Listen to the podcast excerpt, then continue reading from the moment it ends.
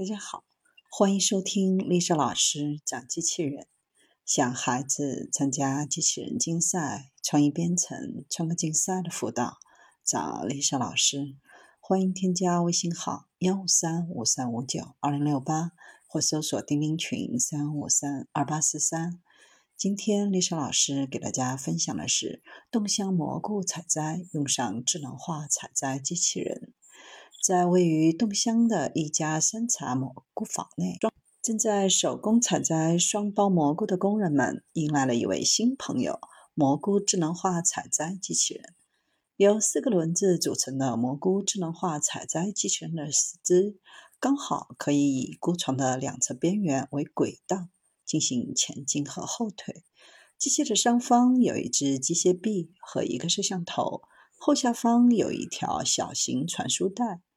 机器人通过上方的摄像头和内部的中控系统，不仅可以获取下方模床和蘑菇的彩色图像，还可以拍摄获得场景内蘑菇的深度、距离。通过图像处理，计算出蘑菇的三维空间坐标，定位蘑菇所在位置，将相关信息反馈给机械臂，机械臂即可移动到合适的位置，下探到相应的高度。利用机械臂下方的吸盘将蘑菇吸起来，并运送到传输带上。吸盘在抓取时采用了智能仿生技术，可以模拟人工采摘的过程，通过轻摇旋转的方式采摘起蘑菇。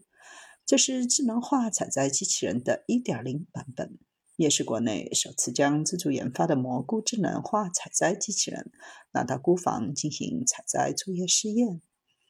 接下来，研究团队将根据本次试验的情况，对机器人做进一步的改进和完善，